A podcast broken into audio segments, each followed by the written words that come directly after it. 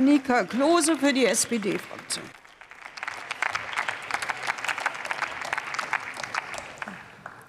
Sehr geehrte Frau Präsidentin, Kolleginnen, werte Zuschauerinnen! Die allseits beliebte Spargelsaison neigt sich dem Ende. Und wir dürfen uns nun endlich über die regional geernteten und leckeren Erdbeeren und Himbeeren in unseren Supermärkten freuen. All das ist nur möglich, da tausende Menschen für die Erntesaison nach Deutschland kommen und hier bei der Ernte mithelfen. Daher möchte ich mich an dieser Stelle bei all den Menschen sehr herzlich bedanken, die hier ihre Arbeitskraft zur Verfügung stellen. Sie haben unseren Respekt und unsere Anerkennung verdient. Vor allem aber haben sie gute Arbeitsbedingungen und eine faire Bezahlung verdient. Da sind wir uns hoffentlich alle einig. Und ich bin auch überzeugt davon, dass die allermeisten Landwirtinnen und Gastronomie, Gastronomiebetriebe dieses Verständnis auch teilen und ihr Bestes geben, um gute Arbeitsbedingungen zur Verfügung zu stellen. Dennoch, wir müssen gerade bei den von, Beschäftigung von Saisonarbeitskräften ganz genau hinschauen. Denn immer wieder werden Fälle bekannt, in denen diese Arbeitskräfte ausgebeutet werden. Das sind hoffentlich nur Einzelfälle, aber die gibt es immer noch viel zu häufig. Mit Erlaubnis der Präsidentin zitiere ich aus dem Saisonbericht der Landwirtschaft 2022 von der Initiative Faire Landwirtschaft, die uns die Situation mit einem Beispiel der KDA Mannheim mal näher bringt.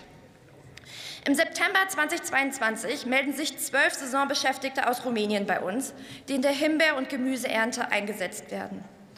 Ein Vorarbeiter des Betriebs hat sie angeworben und ihnen ein Arbeitsentgelt um die 400 bis 600 Euro netto pro Woche versprochen.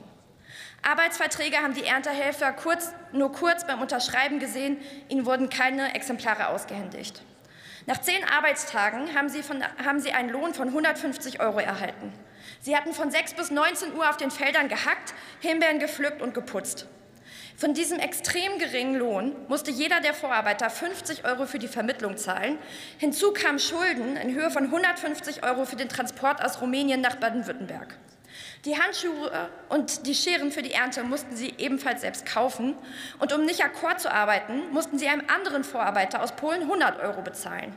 Ihr Geld reichte daher schon kurz, nach kurzer Zeit nicht mehr aus, um sich überhaupt Essen zu kaufen. Und die Beratungsstelle hat ihnen für die nötigsten Lebensmittel 500 Euro zur Verfügung gestellt. Für die menschenunwürdige Unterkunft verlangte der Betrieb pro Nacht 4 Euro. Vasili S. ist einer der zwölf Beschäftigten. Er erzählt, dass er mit der Hoffnung nach Deutschland gekommen ist, mit dem erarbeiteten Lohn seine Familie in Rumänien über Wasser halten zu können. Am Ende er, hat er nicht mehr genug Geld, um überhaupt in seine Heimat zurückzukehren. Solche Initiativen wie faire Landwirtschaft sind extrem wichtig. Diese Initiative übersetzt, klärt auf und unterstützt die Arbeitskräfte beim Einklagen ihrer Rechte und Notlagen.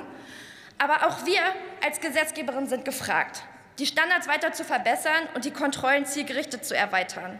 Denn im Jahr 2021 wurden nur 1,1 Prozent der Landwirtschaftsbetriebe kontrolliert, wobei in fast 9 Prozent Fälle, äh, der Fälle Verstöße gegen das Mindestlohngesetz festgestellt wurden.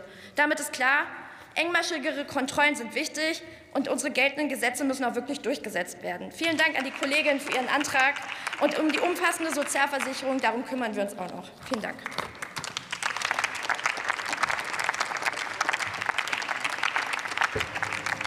Das Wort hat die